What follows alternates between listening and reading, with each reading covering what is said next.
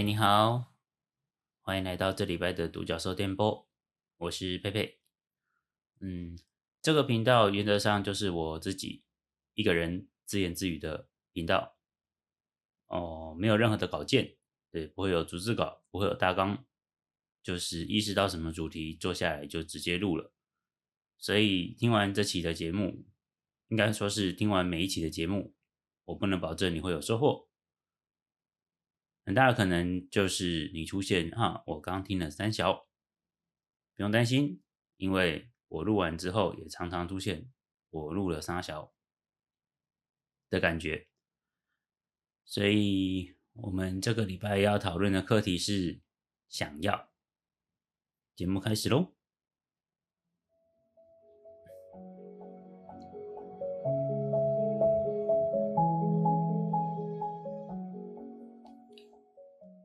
啊，作为作为一个职业塔罗师哦，就是在从事占卜的过程之中，我们其实在业界有一个有趣的现象，大家都其实都知道，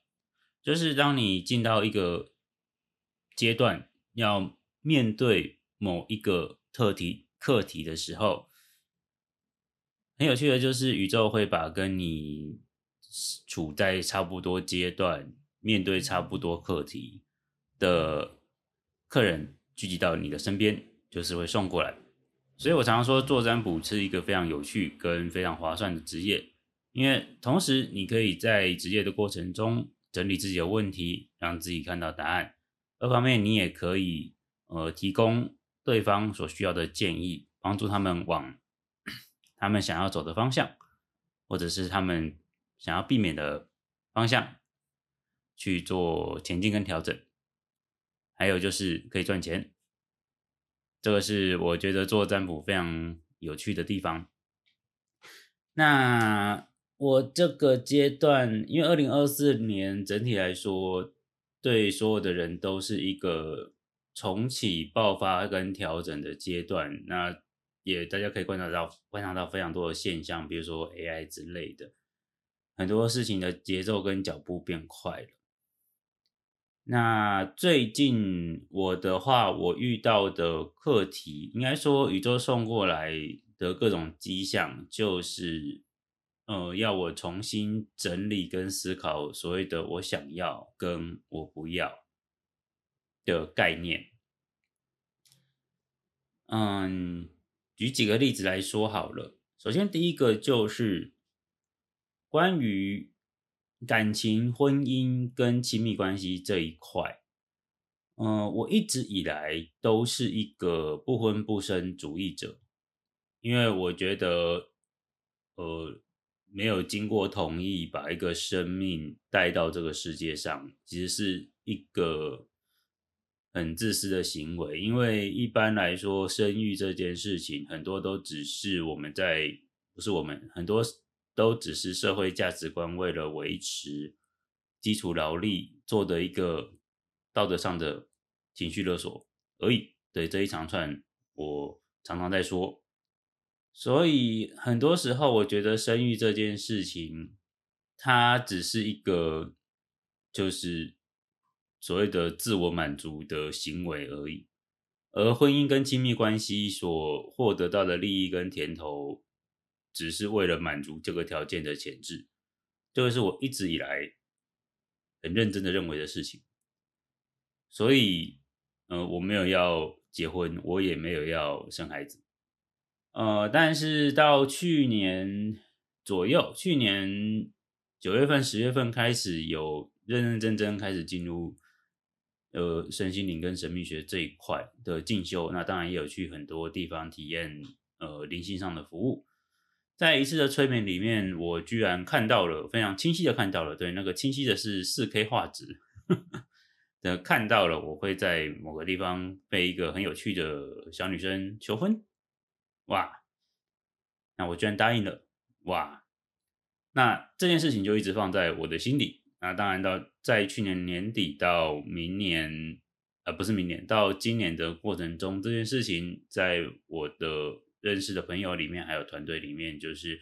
呃身心灵的工作者们，或者是老天有给体质的朋友们，我们都会不断的把这件事情提出来，因为这件事情实在是太超乎我们所有人的预料了。就是我这个不婚不生的偏激主义者，居然会走到婚姻的这个阶段，太恐怖了。但是，嗯，细节之后会用其他方式跟大家说。但是从那个那一刻开始，我就开始发现一件事情，就是我真的不需要亲密关系吗？我真的不需要有一个人陪在我的身边，然后互相支持、鼓励，呃，然后处理事情、吵吵架。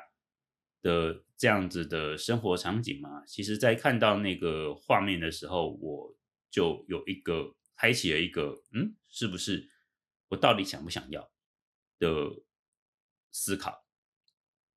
那随着半年过去，应该说到现在过了超过半年了，每每所有的迹象就是我往这个方向走，我会相对快乐，相对呃。觉得对事情有热忱，因为那条世界线虽然看得到，它不一定走得到。它的前置的条件就是我必须要提升自己到某个状态，我才有机会让它显化在我的生活里面。所以这也是目前觉得需要努力的目标。那最终确认。我真的想要往这个方向走的原因，是因为，嗯，我最近在忙的学就是课程募资的专案，它其实是之前就很想做的事情，但是延宕了五六年，到现在才决定要投入。而我要进到那个可以显化出结婚对象的状态，有一个很前置的条件，就是我必须要有相对的。呃，相对应的经济实力。那为什么这个专案它之前不做，之前不做，又觉得可做可不做到今年突然，哎，我要全力投入这件事情，让我起码有第一桶金，可以去走这条路呢？嗯，就是因为最近的生活里面很多的迹象跟朋友的协助，让我觉得身边有一个人可以。聊聊天、吵吵闹闹的、热热闹闹这件事情，其实是我真的想要的，所以我会呃想要把这条世界线显化出来，而且我会觉得呃甘愿。那我在又在思考，我之前不想要婚姻、感情跟亲密关系的原因到底是什么？仔细的想了一下，就是我好像是依照一个我自己认知的世界观，然后去呃决定我想不想要。其实我并没有很认真的啊，当然一方面就是觉得自己不够好，也是一个很大的原因。但是我真的没有很认真的去追寻感情这一块。但是如果心中有一个想要的话，那你的大脑会给你一个答案，就是你既然想要了，为什么你得不到？啊，就会出现哦，第一个不够好，第二个婚姻跟生育，它其实就是一个现代资本主义底下的情绪勒索的谎言的这样子的答案。所以，我现在在整理的点就是，我觉得一开始厘清自己是否想要这件事情，我们如果可以站在客观的角度去罗列条件的话，是相对比较好的事情。因为虽然主观的去认定什么事情它相对方便，但或许它有很大的可能性是。它并不是事实，也可能只是你的大脑为了让你感受到合理创造出来的一个当下的可以解释的理由而已。所以我觉得去体验罗列条件之后去体验跟尝试，还算是一个蛮重要的事情。那再接下来分享一下，就是嗯，有时候宇宙会给我们整理课题的契机，都是一些生活上的征兆。我常常说，都是一个 sign。那这些 sign 会在你认真意识到的那个瞬间，从头到尾串起来。最近有发生三个事件，让我觉得我应该要好好整理我想要的事情，那让我的生活可以往我真的觉得开心快乐的地方，呃，显化出来，来显化出来。那当然，这些事情都正在发生中，所以我会觉得自己的生活好像越来越有盼头，越来越有希望。虽然穷还是一样穷。呃，第一个事件就是我的老师洪小胖，他最近开始开新的课程了。那当然，这个不是叶配，只是他就是一个我注意到的例子。这个课程是跟就是感情、爱情、交往有关系的。啊，不过先说这个课程，呃，已经结束了，所以这真的不是业费。那他们会不会，他会不会再再开一个，再开一期？我不知道，就麻烦大家去搜寻 Facebook 黄小胖，请留意他的开课资讯，这样子。那在这个课程的宣传文案中，呃，我们我没有去参加，就是刚好时间没有办法。那在这个课程里面。的宣传文案，我意识到看到了一个很有趣的地方，就是呃，它可以帮助你整理你想要的理想对象的条件。这样子，其实我看到这文案的时候，我就嗯，突然惊觉一件事情，就是以前的以前我自己啦，我不知道大家怎么样，就是我自己的感情观会有点，就是我遇到什么样的人，怎样的缘分到了。那就试试看能不能交往。所以其实我真的没有很认真去思考过，就是陪在我身边的人，或是我想要长期相处的人，他是一个怎么样子的人，就是没有所谓的条件，或者是我们说日文说 a g a k 就是呃描绘。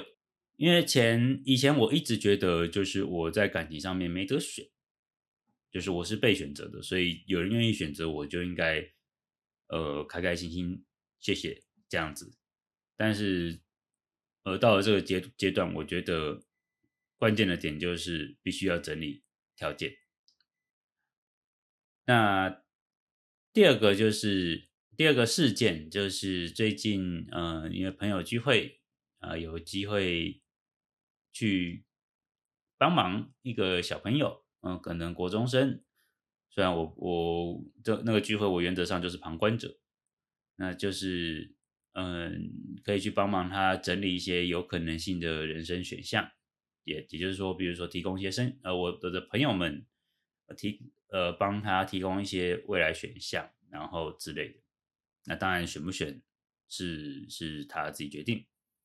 那在那个聚会里面，其实我看到一件事情，就是除了整理之外。嗯，我也觉得有门槛是好事，因为不知道哎，这大概是我自己的主观观察吧。我一直觉得，嗯，台湾的环境，无论是学校还是起码在成长的过程中，我们并不会去强调说，这个社会本来就是有阶级的这件事情。就是我会觉得所有人都生活在一个。一个很奇怪的巨大谎言，就是每个人都一样，没有没有任何人是一样的，每一个人都一样，也是资本主义社会 为了保保障基础劳动力，可以凝视着希望向前奋斗的一个巨大的谎言。哦，这是我到现在也是一直一直认为的事情。我我会觉得这个社会本来就应该要有门槛，本来就应该要。呃，跟所有人说，大家都不一样，所有人的起点都不一样，你家境不一样，你资质不一样，没有人跟你一样，你也不应该跟别人一样，这样你才会有课题跟处理事情的方向这样子。但是，呃，在那场聚会里面的的那个国中小朋友，就是明显的就是觉得，对他觉得自己跟人家不一样，但是他会觉得自己比别人厉害。但我们客观上来看，他会需要很努力、很努力，才能过某个门槛，跟其他人是一样的存在。但是他不愿意面对这个事实，所以在这边我会觉得说，第一个整理自己想要，第二个你也要知道自己能不能要，这个是真的蛮重要的事情。因为当你整理出来你想要，并且知道自己能不能要的时候，才会有个方向，因为你才能决定自己是不是真的要这个东西。如果你你想要，但是你发现自己真的不能要。放弃也是一个选择，没有人必须要永远的积极去往前往前走。你应该找到你自己觉得最舒适跟最甘愿的生活方式。那当然，那场聚会就是呃，我的朋友们都算是蛮热心，而且行为上善良的人。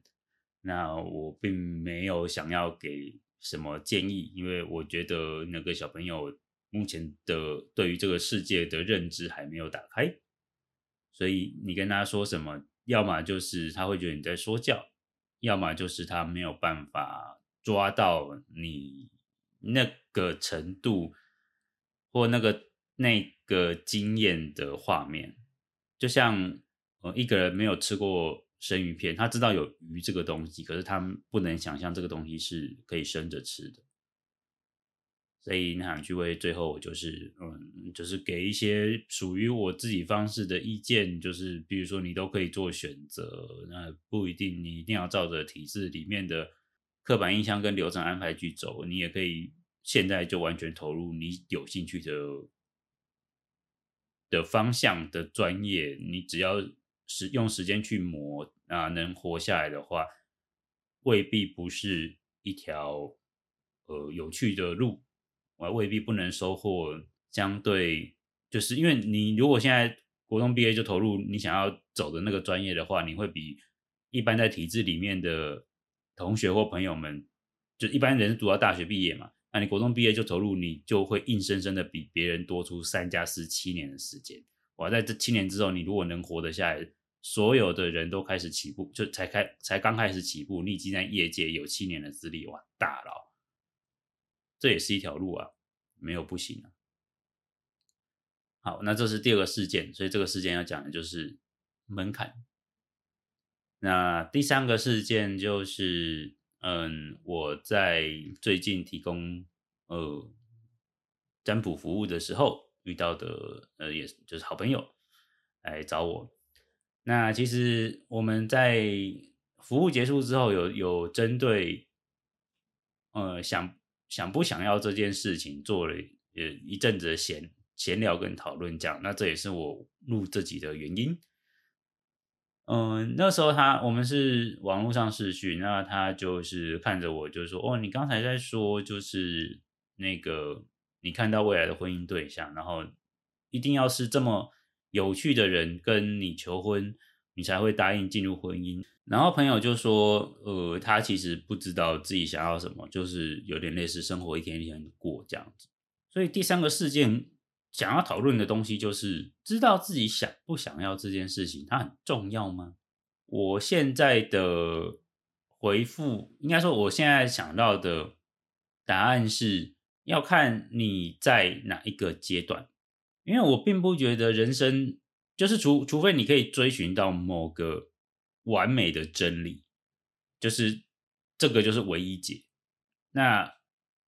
除非你有办法追寻到这个东西，不然我会认为生活跟认知它都是一个不停在动态改变的东西，就是有点像上上楼梯或下楼梯，就是你是在行动的，你是在处于一个动态的环境，所以要看你在哪一个阶段。如果这个阶段它进到了，就是哦。知道自己想要会比较快乐的话，那去追寻跟跟整理出你的想要就是很重要的。但是如果你还没有进到这个阶段，其实茫然过日子，它或许也只是你下一个阶段追寻到你想要东西的铺垫而已。我如果没有经历过前面的那一些比较愤世嫉俗，关于婚姻、关于生育的阶段，我其实转进现在这个阶段，认真考虑把自己状态可以容纳另外一个人在我身边，我确定要做这件事情的信念就不会那么的坚定。所以，其实我觉得上一个阶段的放空跟茫茫然不知道往哪边走，其实是一件好事。那如果那可能会有人问说，嗯，所以如果我一直茫茫然，一辈子就这样过去了，那怎么办？呃，我的回答是，如果你真的茫茫然的过一辈子，没有进到必须知道自己想要的阶段的话，那也是好事，因为表示你这辈子不需要进入你知道自己想要什么的阶段。它也是一种生活方式，所以结论来说，我会觉得想要或不想要这些事情，它重要的点其实并不是这些事情的本身，而是处于这样的阶段跟状态，你会不会感觉到生活舒适跟快乐？如果你觉得茫然，虽然有点不安，但是起码生活稳稳定定，然后没有什么变数。那就每天踏踏实实过，这也是一种快乐，那它就是对。那如果你有觉得想要追求比较不一样的生活，去采取一些行动，找到你的想要，或是开始认真的整理自己想要什么，列个清单，它也是对的。只是，呃，在我现在的阶段的核心，会觉得思考跟去做出一些自己能负担的行动。是很重要的事情。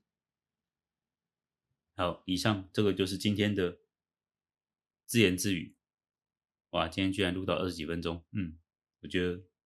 我进步，我也想要之后可以都录这么久。那这礼拜的节目就到这边，嗯，拜拜。